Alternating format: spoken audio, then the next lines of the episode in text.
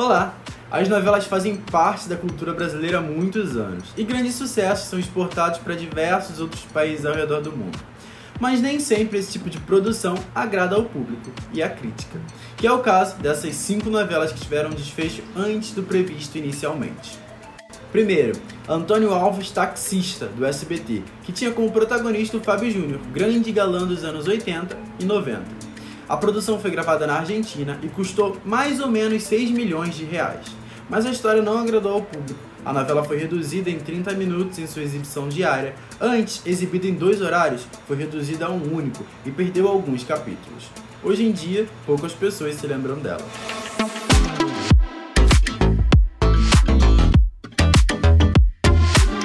Segunda, Brida, da TV Manchete, nem chegou a ser reduzida. A produção de 1998 foi retirada do ar e o narrador precisou contar o fim dos personagens.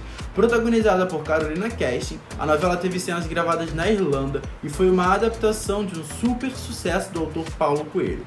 Mas mesmo assim, não agradou ao público.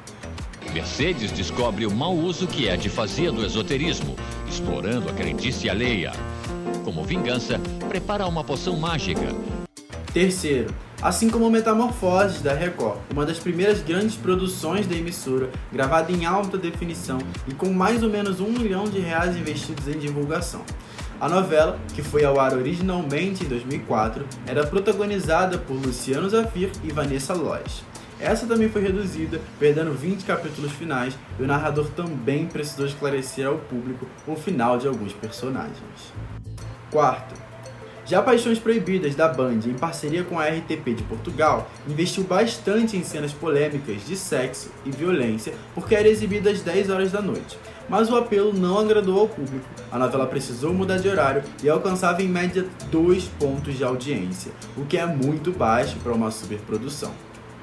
Quinto, Babilônia, da TV Globo, também alcançou números baixíssimos de audiência, apesar de ter um elenco super estrelado, começando pelas protagonistas Glória Pires, Camila Pitanga e Adriana Esteves.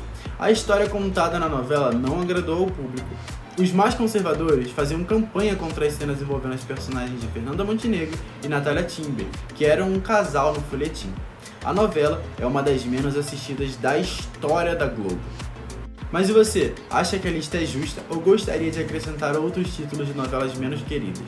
Deixe sua opinião em nossas redes sociais.